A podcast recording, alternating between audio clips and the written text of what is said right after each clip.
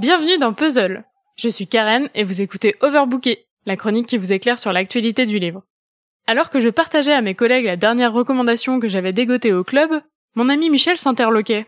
C'est tout de même assez surprenant de repartir d'un club avec un livre. Moi, les seules choses que j'y ai gagnées, ce sont des gueules de bois et des relations sans lendemain.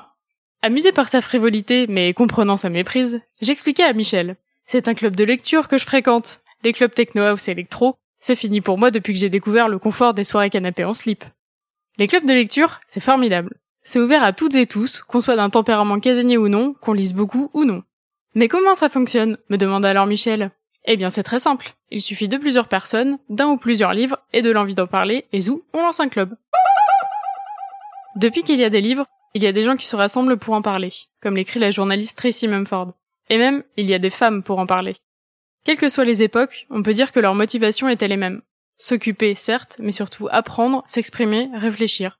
Créer leur cercle de parole alors qu'elles étaient exclues des cercles d'intellectuels masculins. Les clubs de lecture existent encore aujourd'hui. Est-ce que ça voudrait dire que les droits des femmes n'ont pas progressé? Heureusement non, mais il y a toujours du chemin à faire, et c'est toujours une belle chose de partager ses lectures. Et puis, il y a eu Oprah. Fin des années 90, l'immense animatrice américaine lance le Oprah's Book Club dans son émission quotidienne. Ça marche très très fort, la plupart des titres qu'elle recommande deviennent numéro un des ventes immédiatement après. Après elle, d'autres stars ont encouragé leur public à lire les mêmes choses qu'elle. Mark Zuckerberg pendant son challenge A Year of Books, un nouveau livre toutes les deux semaines pendant un an, Emma Watson en créant Our Shared Shelf, une sorte de bibliothèque virtuelle partagée, ou encore Reese Witherspoon. Super, j'adore les stars, mais ça risque de me coûter cher en déplacement ces réunions, s'inquiète Michel. Et vous aussi sûrement.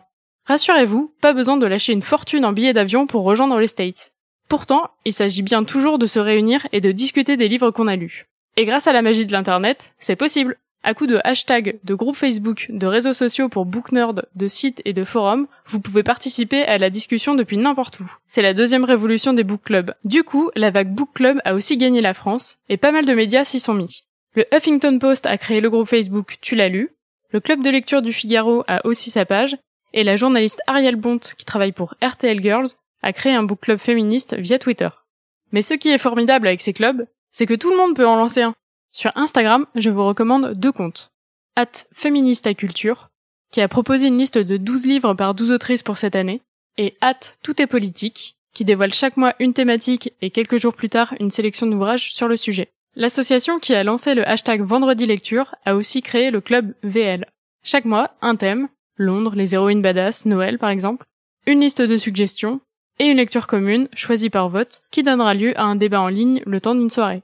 Pauline Legnaud, du podcast Le Gratin, qui interviewe des personnes qui brillent dans des domaines variés, partage régulièrement les lectures éclectiques qui la font réfléchir et vous invite à dire ce que vous aussi vous en pensez.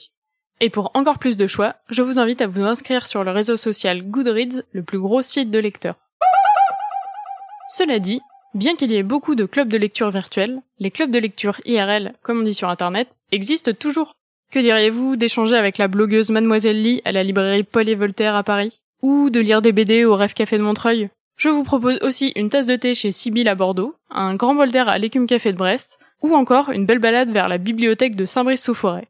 Et puis, s'il n'y a pas de club près de chez vous, lancez le vôtre Les comptes à suivre et les bonnes adresses citées dans cet épisode sont à retrouver dans la description de l'épisode.